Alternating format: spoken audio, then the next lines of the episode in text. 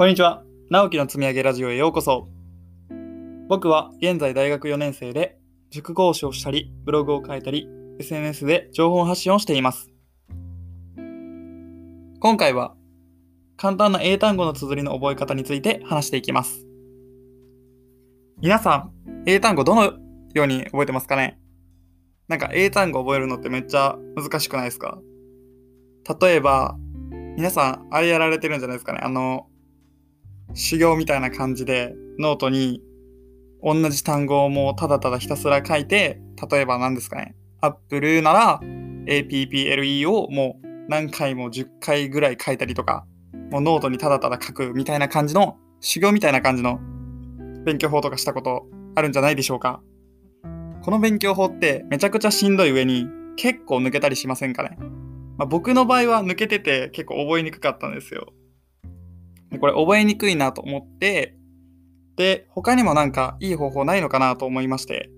で、ある方法におむ、あの、ある方法にたどり着いたんですけど、その方法っていうのが今回紹介する方法で、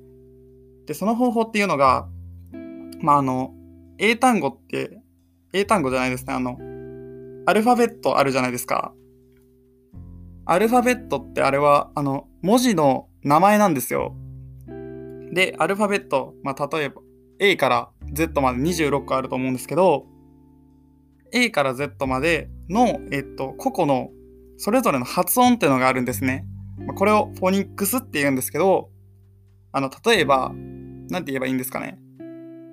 あから和音までのあの、ひらがなあるじゃないですか。あれにも、それに対応するちゃんとした音がありますよね。例えば、あっていう文字には、あっていう発音がありますよね。と一緒で、英単語、あ、英単語じゃないですね。えっ、と、アルファベット、26個あるアルファベットにもそれぞれ対応する、文字に対応する音があります。それを覚えると、綴りの覚える方法っていうんですかね。綴りの覚え方が簡単になります。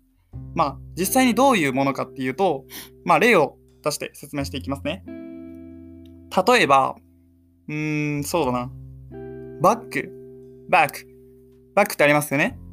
バックってアルファベットで言うと B, A, G じゃないですか。じゃあなんでこれバックって読めるかっていうと B っていう文字にはブ、ブっていう発音があるんですね。で、A っていう発音には、あ、A っていう文字にはあ、あっていう発音があるんですね。で、G っていう発音にはグ、グ、グっていう発音があるんですよ。で、この3つを、まあ、合体させてみると、the act ってなって back ってなるんですね。こういう風に、えっと、英単語ってのはできてて、このフォニックスっていう、えっと、それぞれの文字に対応する発音を覚えると、さっきの back のように、あの、別に綴りを覚えなくても、もう発音、文字に対応する発音を一つ一つちゃんと覚えていたら、もう勝手に作れてしまうという、勝手に英単語が書けてしまうという感じになっています。で、この、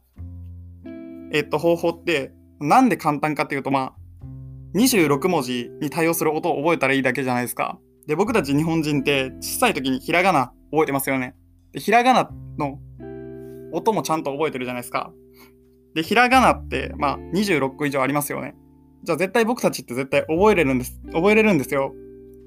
もう26より大きい、多い数の音をもう覚えれてたんで、まあ、26ってそんな多くもないじゃないですか。なんで、まあ、これを覚えると、まあ、すごい楽になりますよっていう話ですね。ただ、注意点なんですけど、このフォニックスってのは100%、えっと、綴りを覚えることを保証するんじゃなくて、